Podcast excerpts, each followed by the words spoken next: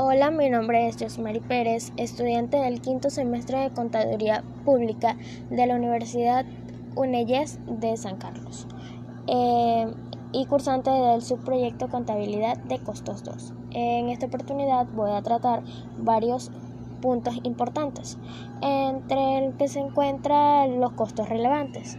Los costos relevantes es un término que describe los costos evitables en los que se incurren solo al tomar decisiones comerciales específicas. Este se utiliza para eliminar datos innecesarios que podrían complicar el proceso de toma de decisiones. Eh, ahora les voy a hablar sobre las principales decisiones a corto plazo.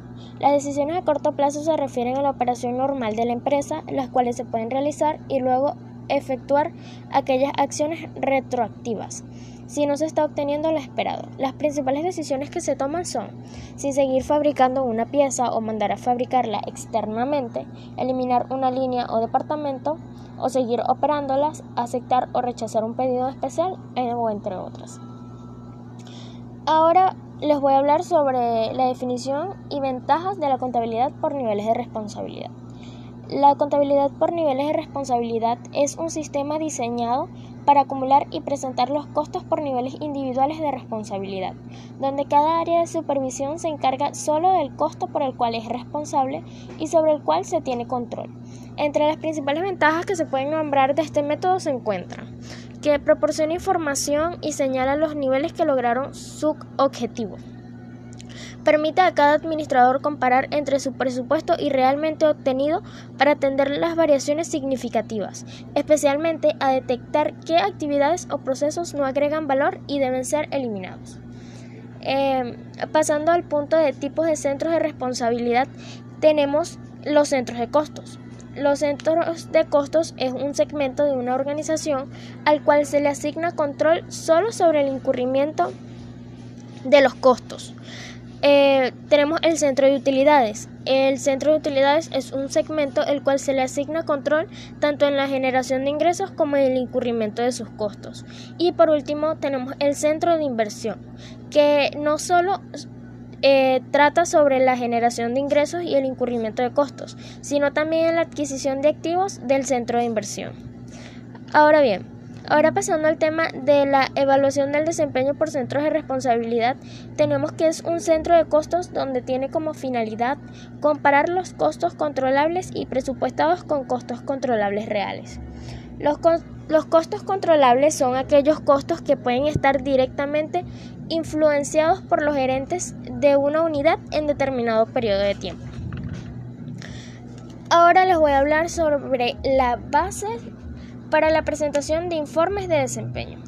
Los informes de desempeño permiten lograr satisfacer diversas necesidades. Sin embargo, para lograr regular el diseño y distribución de estos reportes se deben seguir ciertas bases, las cuales son adaptar el informe al destinatario, estando al tanto en conocer los que, se desean, los que desean los gerentes, suministrar más detalles para los niveles más bajos, adaptar el informe al organigrama, contando con reportes individuales para cada nivel organizacional, mantener la cantidad de informes a un mínimo, teniendo seguridad de cada reporte que se realice y cumple un propósito en específico.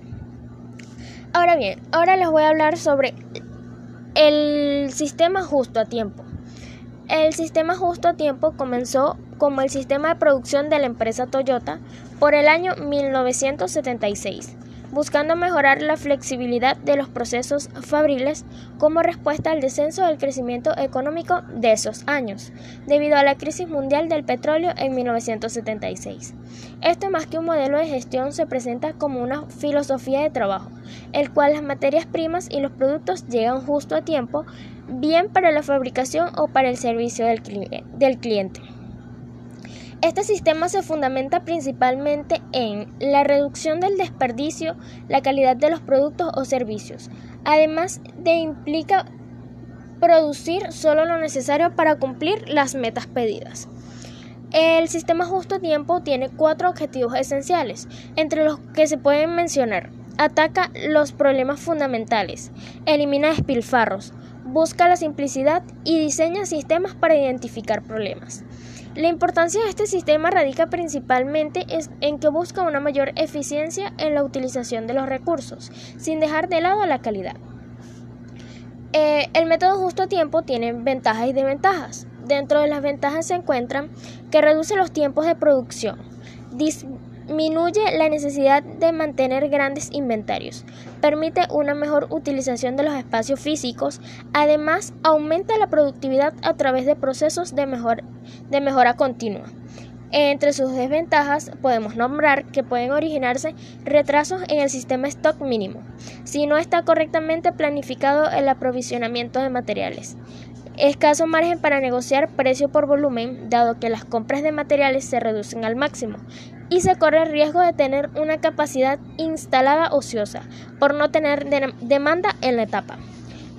Em, ahora pasando al tema de administración de inventario de este sistema, eh, conocida como producción ajustada, la administración de inventario justo a tiempo es una estrategia enfocada en el incremento de eficiencia y la disminución de costos relacionados con manejo de inventario. Las principales eh, ahora les voy a nombrar las principales diferencias que se presentan del sistema justo a tiempo y el sistema tradicional, entre las que se pueden mencionar la disminución de inventarios ya que el sistema justo a tiempo busca reducir los inventarios a niveles muy bajos, mientras que en el sistema tradicional los materiales se suministran y transfieren al siguiente proceso sin tener en cuenta el nivel de la demanda existente. Eh, también podemos mencionar las células de producción.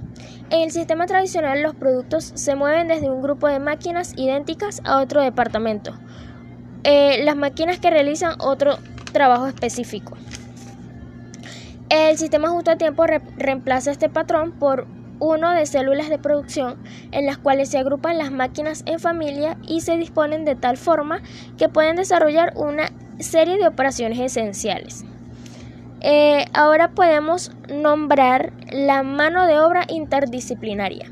En el sistema tradicional, los trabajadores se especializan en el manejo de una sola máquina en un solo departamento. En el método justo a tiempo, busca que todos los trabajadores sepan que operan todo el conjunto de máquinas, creando un entorno interdisciplinario. Eh, la gestión de la calidad total. El sistema justo tiempo no puede implantarse en una empresa que no tenga un claro compromiso con la gestión de la calidad total. Ello porque si no se encuentra un proceso productivo sin deficiencias no podrá crearse la confiabilidad en la cual se basa su fundamento el modelo. Y por último tenemos la descentralización de servicios.